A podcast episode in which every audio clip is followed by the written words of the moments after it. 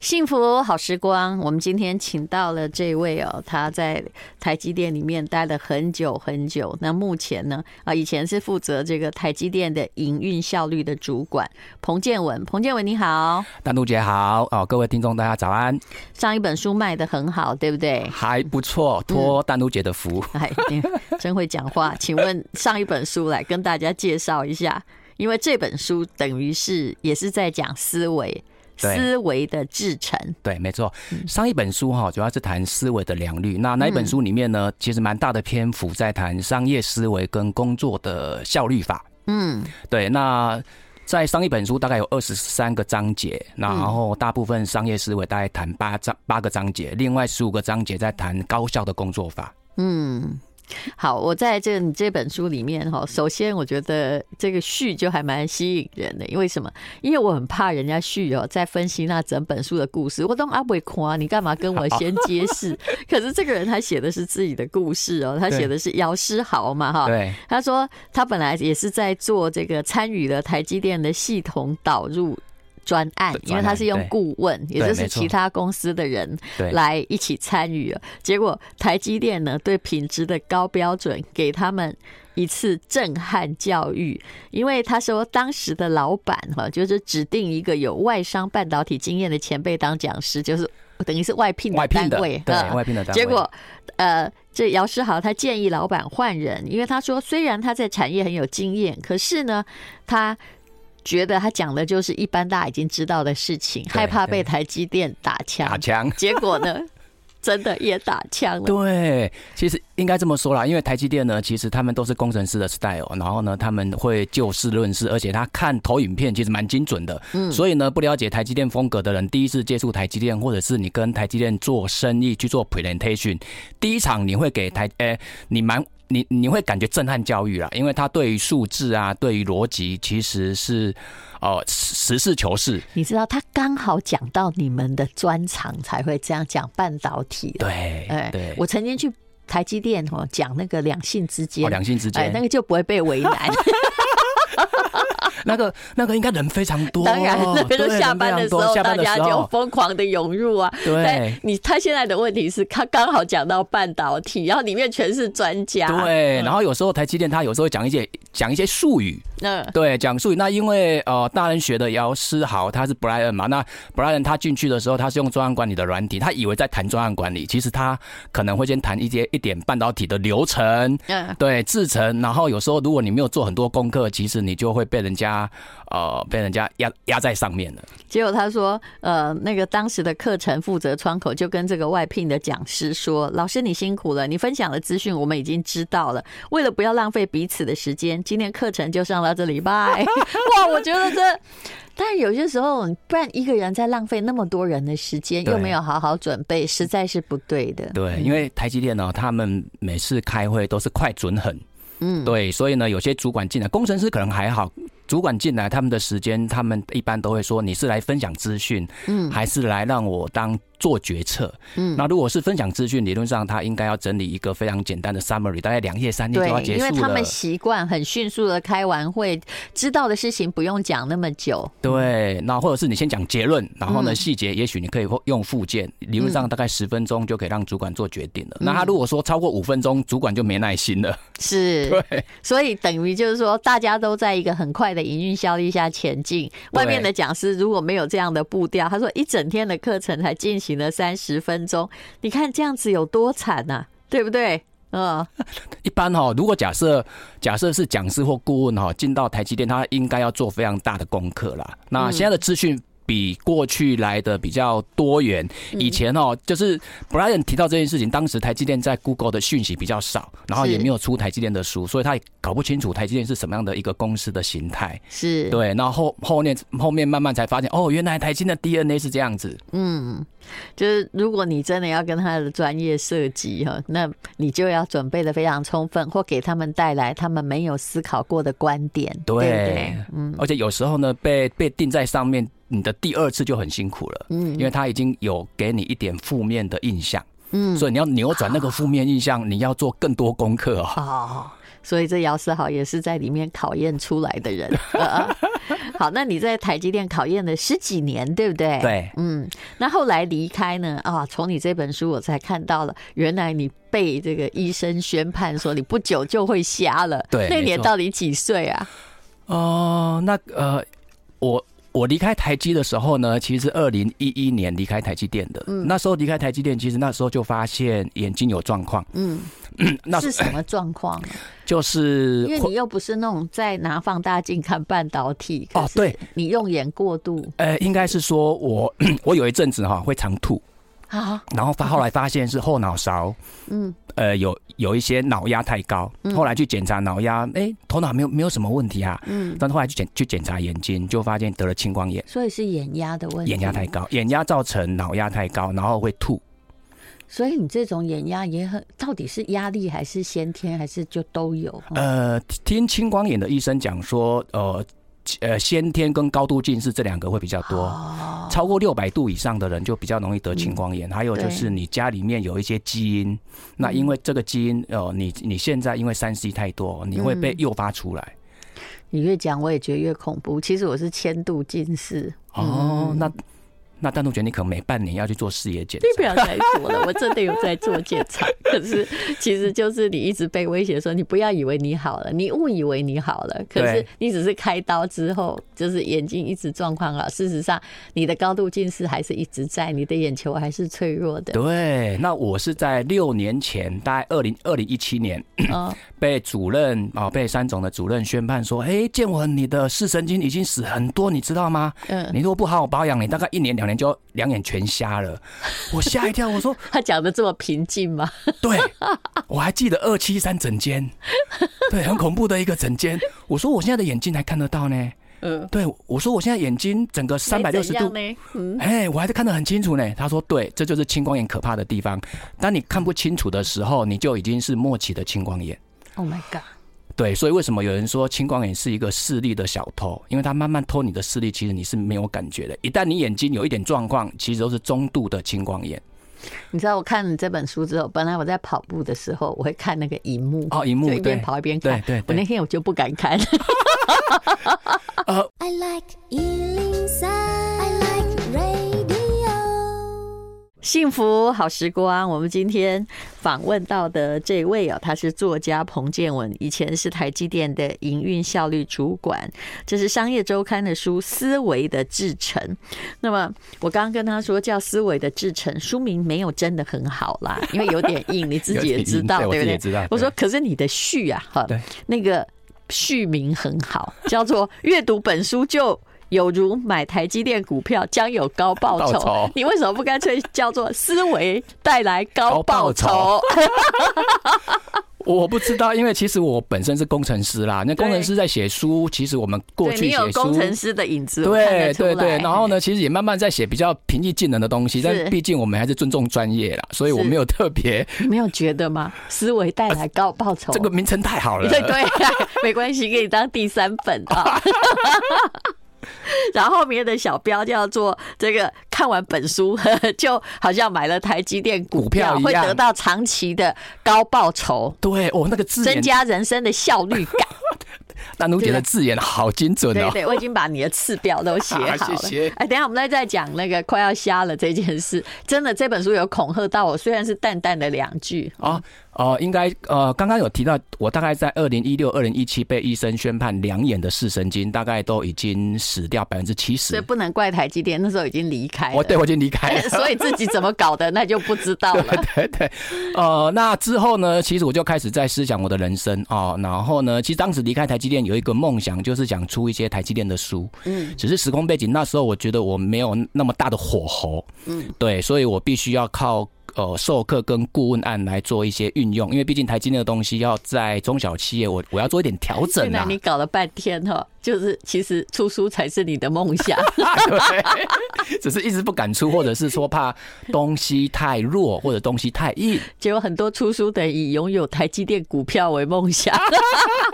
没有，呃，对对对，所以呃，因为怕眼睛未来有什么状况，所以呢，我就有一个小小的想法，趁眼睛还看得到的时候，赶快把我的梦想把它写出来。嗯。听说那天被宣判之后，你跟家里的老婆小孩都抱着一起哭。对，因为哦，因为那个场景其实还是历历在目啊。那天是礼拜二，对，二月十四号情人节。嗯对，然后 这太残忍了。对对对，然后当下就很，当下真的呃，就就跟我们家的哥哥跟我们家的妹妹说，哦、呃，今天爸爸去呃检查眼睛。啊！医生说，爸爸的眼睛两年内就要全瞎了，所以你们要靠自己，以后可能还要帮一个全瞎的老爸。所以你们要自己好好的争气。结果我们三个人就抱在一起。结果后来他们因为这件事情有没有转变他们的态度？你的哥哥跟妹妹？哦、呃呃，因为后来我们发现我的青光眼蛮多是应该是遗传的因子，哦，所以我们家的妹妹跟我们家的哥哥从那个时候开始，我们大概每一年就检查眼睛。那人生有没有奋发有为呢？嗯、呃，哥哥。哥哥有，妹妹当时还小，比较不懂事。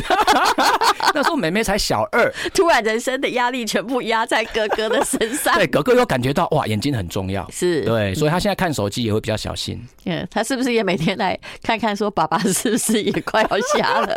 这样我的负担很重哦。哦，当下当下他有，但是这几年因为我的疫情也控控制的不错。嗯，对对对，然后他只是觉得说，爸爸未来你如果说呃工作上有需要他协助的地方，他他说他想接我的工作，我说你的实力先养好吧。嗯。现在多大啦？哦，现在高一了。哦，那谈接还很远，远得很啊。对对。好，我们来谈你这本书《思维的制程》里面讲的，就是客户的服务思维。我们都知道，每天我们都在讲说那个什么几 mm 啊，就之类的什么。半导体啊，其实那个不是台积电的重点。也许你说三星人家做的也没比较差，可是台积电它永远可以用它的配套，还有客户的服务思维去留下顾客。怎么样让人家觉得非你不可，才是一个公司的重点。嗯。哦，在公司啊，其实这十几年来我，我我我感受非常深哈，就是因为台积电的核心价值是 IC，IC 哈，那第四个 C 就是客户啊，它叫 Customer。那早期呢，我们呃我们叫制造业，后来转成叫制造服务业。对，我来讲一个小故事哈，呃，当年呢，其实我在我我在台积电是光罩部门，那光罩就类似底片，嗯，好，因为没有底片，它那个晶片的线路就没有办法到。晶圆上，那 有一次呢，我们就答应新加坡的客户，就是我这边光照呢，大概什么时候要出货？那因为呢，我们答应客户一定要百分之两百要使命必达，嗯，结果那一片光照就报废了三次，嗯，对，报废了三次，第四次之后，这个这片光照才做好。问题是，那他那个时间已经差不多快要 delay 了。结果这个时候呢，因为我们承诺客户，结果我就请我同事搭飞机。直接把光照搭飞机送到新加坡的客户身上。本来是怎样？要用那个 DHL？对，没错，对，搭飞机比较快，比较快，而且确保啊，所以呢，在台积呃，确保光照哦可以准时交货这件事情，因为你承诺客户本来就是差。也许差几个小时了，对，可是你们连这个都不能够就是食言，对，宁可花一点钱，然后也要让客户知道我们的承诺是非常非常的呃非常的在意的。其实这就是张忠谋。给大家的精神嘛，对不对？就如果我们为了要赶上，然后让客户不要有麻烦，我们这里有任何的损失或多怎么样支出都没有关系。对，这个是我印象非常深刻的一个小故事。嗯、那也因为这样的故事之后呢，台积电每年呐、啊，他有做一个客户调查。你没把它想象成哦，我们在公司内部就是服务业，嗯，所以我们呃我们会听客户的声音，嗯，所以我们每年大概十月、十一月会做所有六百家客户的调查，嗯，哦，请客户来帮台积电打分数。嗯，哎，哦，一到五分，好，你你觉得我们的服务几分？哦，四分。嗯，那你觉得呃三星几分？五分。哦，那这个时候我们内部就会开始做一点调整了。嗯，为什么这家客户打这个服务 给三星是五分，给台积电是四分？那我们就差了一分。哎呦，真的有这种事情？有有有有有有。然后呢？然后呢？我们就会开始去非常在意每一家客户哦，在年度的这些东西来当做我们隔年的专案的改善。嗯，对，所以呢。哦，我们就把自己期许是客户的声音，其实我们要使命必达。那台积电有什么东西曾经被打的比三星差？嗯，当然应该不是全面性的啦，一定是价钱。对，对，因为价钱我就给你四分，可是这个无可改啊，对不对？但是客户在还是比较贵啊。对，但是客户在那一份问卷里面，我们的价钱永远都大概三分。哎，对啊。然后他也希望我们提出一些一些 action。对，也就是说，我也可以不要在乎价钱。如果你们的服务让我感觉有比三星更好的话，对，对不对？对，啊，所以，所以后来台积电呃，在某一年，我们就有一个想法，就是因为我们每年会有成本降低。嗯，假设今年跟呃今年的今年跟明年，哎，今年跟去年比，我们成本降低在内部是降了五个 percent。嗯，那我们就会把这五个 percent 回扣给客户。是对，所以客户的价钱也可以降五个 percent。哦，所以这是主动的，而不是客户要求。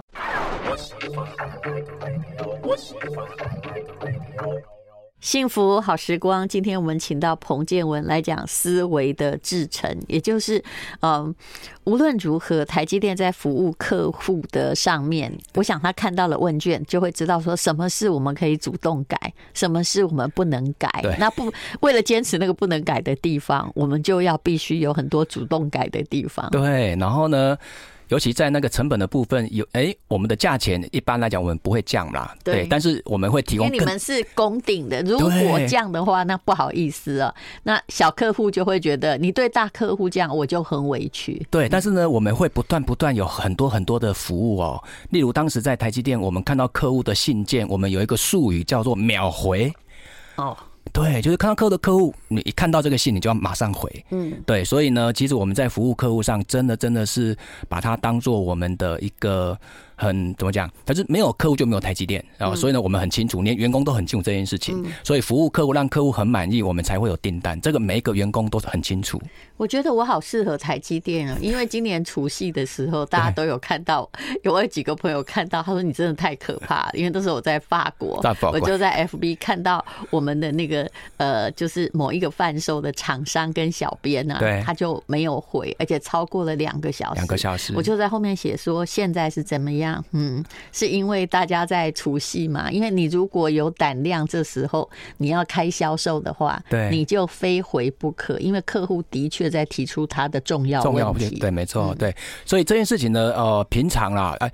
这样讲好了，我在台积啊，其实我们有代理人制度啊，或者是说连过年我们都都都要值班。对，你应该有这 UB 的，对啊，不能全部只交给一个人。对，那现在只怕说很多公司都认为说啊，我们是中小企业，我们才五个人，我们又不是台积电。但是我觉得你那个思维要有啦，不然你不要做生意啊。啊，对，没错。你决定要在这时候做生意，你就是要回人家。而且客户抱怨，其实，在。在在我现在的管顾公司也是一一件很重要的事情，而且不管是什么时候，对不对？对啊。有时候在星期天抱怨，你不能说对不起，我们现在没事就没事，一抱怨擦屁股很辛苦呢。所以有时候我的教育同仁说，不要这样子，就是客户有什么问题，我们要一下子及时就要解决，就算不能解决，你要跟我讲啊。是对，由主管来做裁决。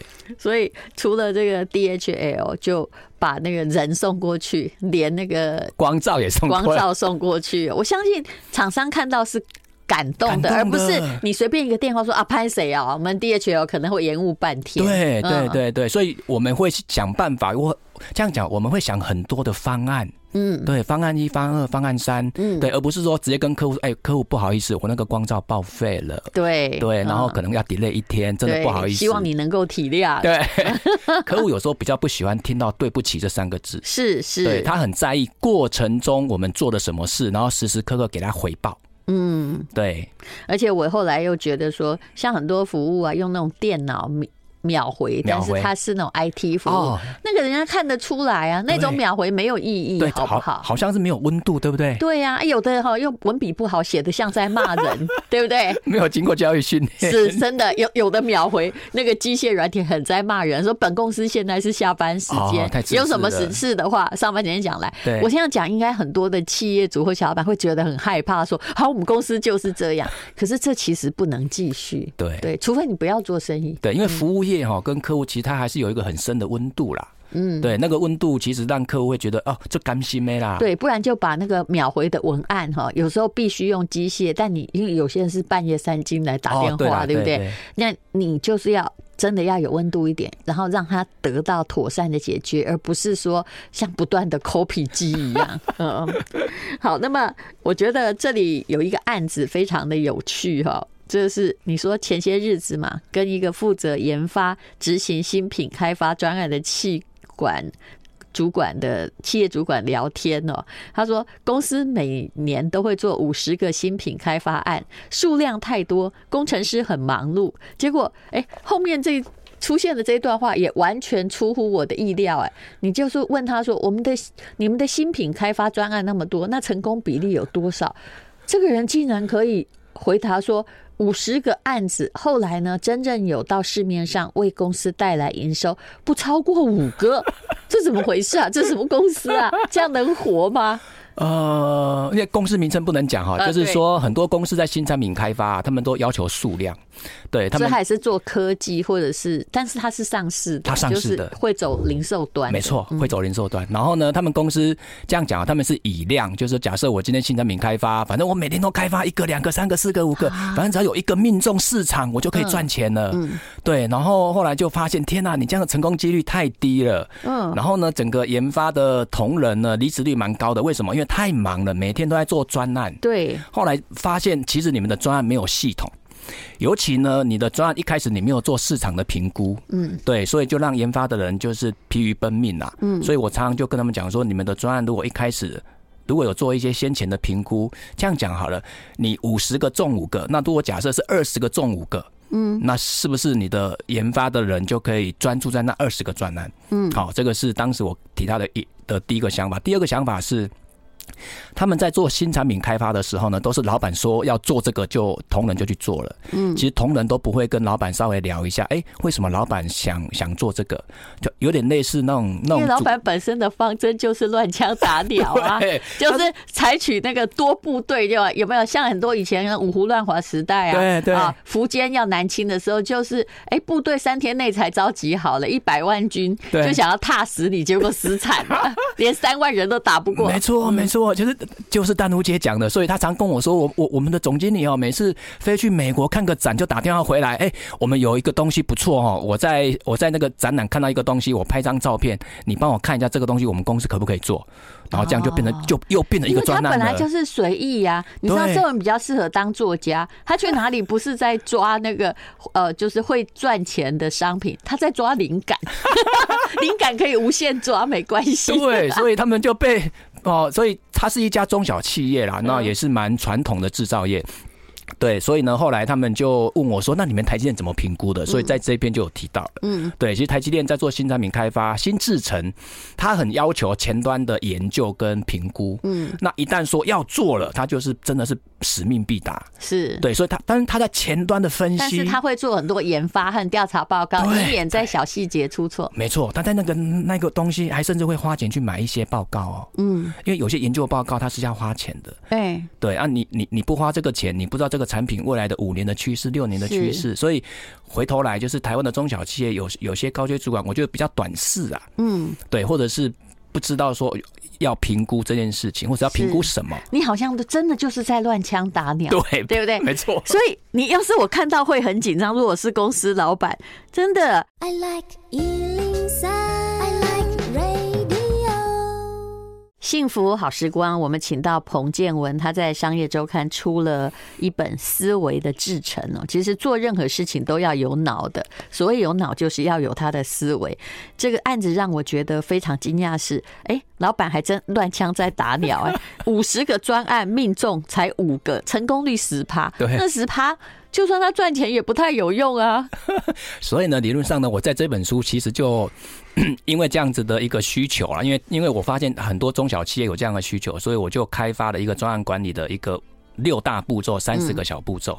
对，所以呢，这一本书里面就有三个章节在谈系统性的。呃，专案管理的一些评估方法，一直到最后的执行跟落实。你可不可以举一个小例子？因为我知道有的专案管理非常的复杂，而且呃很难，就比较专业。对，例如说，假设我今天要开发一个呃一个。跑步机好了，嗯，对，那这个跑步机呢，一开始你可能要去做一点市场评估，为什么？因为跑步机在外面已经非常多了，嗯，对，那你你的评估可能要分市场评估、竞争者分析啦，或者是现在市面上全球市面上有没有类似这样子的跑步机，然后你要做很多报告跟分析，那分析完之后呢，你就开始会进到所谓的。呃，专案的目标、专案的成本，然后呢，专案的效益，以及这个东西大概要花多久才会做出来？有些成，有些评估完之后，你要 你要去开发它，可能要花两年哦。嗯，你等两年出来之后，第三年其实市场就整个整个不见了。对对，所以轰轰烈烈的完美推出的时候，市场已经转移。对，所以那个评估啊，那个评估的时效性，然后你专案说你要花两年、花三年，或者是再花一年，其实老板也没办法接受。所以这这个前端的东西，如果你做的很很扎实，其实执行是要做呃，执行就要靠执行力跟控管。其实我觉得专案的执行跟控管是另外一个挑战，因为过程中你会改变很多的规格。嗯，但是前端的评估，我觉得是相相对重要的。所以我我常常跟很多企业的同仁说呢，专案的评估啊，大概占专案成功的五十 percent。嗯，还有另外一个五十 percent。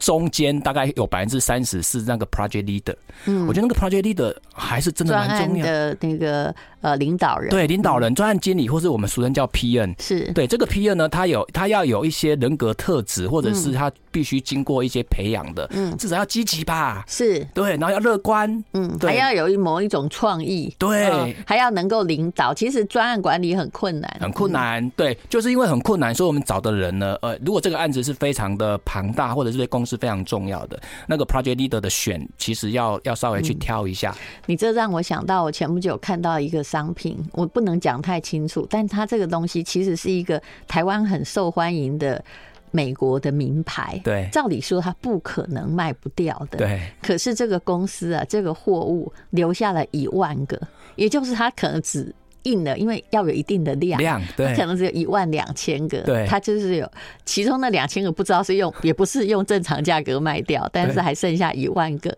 哇！我一看了他那个产品哦，我就看着那个他们的这个专案管理的那个人说：“我说是老板呐，我说你这个东西颜色做错，因为这个牌子。”它只要是黑色，然后白字，一定卖得掉。结果呢，你做了苹果绿，而且做了一万多个苹果绿是什么？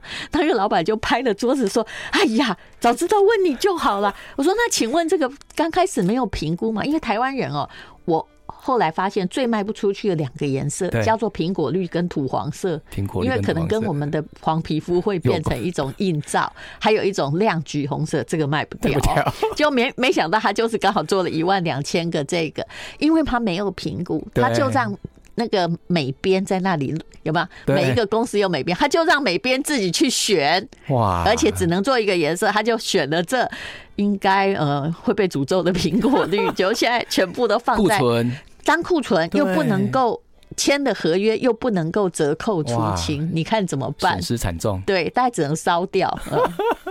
对啦，所以刚淡如姐讲的这些东西，就是说很多的中小企业或者甚至我们个人啊，其实在做很多专案，其实都忘了专案评估这件事情啦。对，然后呢，当你评估完之后，其实专案它还是会改。对，对，它过程中它也是会改，它不是一个一一条线就会成功的，所以它还是要来来回回每天啊去 review 啦，每天要去看一下状况，而且呢。专案如果过程中发现这个专案会失败，有时候我觉得专案提早失败反而是好事呢。是，对，因为现在不是创新创业讲的 MVP，就是你小额的失败反而是好事啊，因为会引来别的，就是别人会告诉你说哪里要改进，对，或者是小量，你想要去测试一下，嗯，对，你不要一下子就印个一万、两万、三万，是，对，你去测个呃，你可能呃，这不是在赌身家性命吗？你你可以你可以先做个三个，然后利用 FB 啦，利用。什么去测一下？哎，大家觉得这样好吗？颜色好吗？哈，那有回馈再做修正。所以呢，现在的专案管理其实它也是快速修正、快速修正的一个流程。是，像我刚刚举的这个例子，就是一个美编，他一个月薪水可能五万，他只做了零点一秒用了这个决定，他一个人决定的，就公司损失五百万。天哪，差好多。嗯，好，思维的制成，这是彭建文的书，你看嘛？我就说，如果你给大家做呃评估跟调查的话，明明你这个。书可以叫做思维产生高报酬，对不对？或思维的高报酬，对。呃，当当时的想法是这样，是因为台积电它一般给人家的印象叫良率跟高制程，嗯，哦，所以呢，上一本叫思维的良率，啊，高制成嘛，好叫思维的制成，所以它有点类似一系列的书的味道。其实这个里面就是说，如果你要做任何事情，一定要有一些制成，然后如果你要做商业，那你就必须要有客户的服务思维或持续改善的文化，对对，对不对？呃，但是呃，不管哈，你是不是在台积电工作，其实如果做任何产品开发，一定要了解这些事情。没错，哦，连生活上，假设你今天要去去去日本玩，也是一个专案啊。是，对啊，你今天去菜市场买东西，也是一个小专案啊。你要怎么买？你不要去了，人家都都已经收摊了。而且专案会产生某种变故，跟你想象不一样的时候，到底怎么改变？要建立一个 SOP。还有就是每一次的专案都是一个新的学习。嗯嗯，好，这本书叫《思维的制程》。不过我很相信，过不久哈，因为我们常常会有人在介绍书之后就打电话来说：“ 哎，刚那本啊，那个高报酬的是什么？” 完完蛋了。好，下一本书，下一本书。好，我们在里面呢也有讲到，就是流程改造的转型的利益，也就是其实你会在你们在帮别人就改善流程，假设说呃。比如说，本来有一百个动作，也许五十个就可以了，不要导出那么多人，那么复杂。有些人在公司是属于不必须的，因为它是错误的流程产生出来的。你是不是常常看见这样呢？哦，蛮多的哦，蛮多的，蛮多。其实哦，其实流程这件事情呢，其实我觉得生活上、工作上、组织上都蛮重要的。我我们一起床，其实都是有一个流程所组合的啦。对，那现在很多人一直在谈什么数位，我就觉得数位的源头还是回到人的人的思维。是，还有就是组织越大。流程很复杂哦，嗯，你现在随便问一个人，哎，请问一下我们公司的请款流程是什么？对，搞不好没人知道，嗯，对。然后呢，当你而且还要搞很久，他也不知道为什么要搞很久，因为搞很久对公司也没有什么利益，但是员工会怨声载道。对，搞不好连董事长都不知道我们这付款是两个月嘞。我以前待过一个已经倒过的办公家机构，其实应该算公家机构，他连申请原子笔，对，反正他。一些事务的营营，对不对？可是他就是跟你讲说，按我们的规定，一定要三天才能够让你申请到，对不对？要拿旧的来换，对，很烦。好，后来大家都自己买啊。好，思维的制成，这是彭建文在商业周刊所出的书。那你有没有想过，虽然这里面讲的都是呃制造业或者是产出的，那我们人也可以啊？要不要把思维的某一些复杂的地方把它砍断一点，其实你人生会更顺畅吧？没错，所以呢，有时候呢，这本书呢，其实它虽然在谈我这几年的淬炼哦，从台积电过来的，其实每个章节它是完全独立的啦。嗯，对。然后呢，如果假设你今天在生活上，或者是你现在想精进你的思维，其实这两本书我都觉得是你可以单独抓几个章节来提升你的。呃，高思维，嗯，你就会得到高报酬。在我看来是这样嘛，改变人生也需要流程，对，并不是说啊，我要改变啊，然后就开始改变了，没有这么简单。好，这是彭建文思维的制程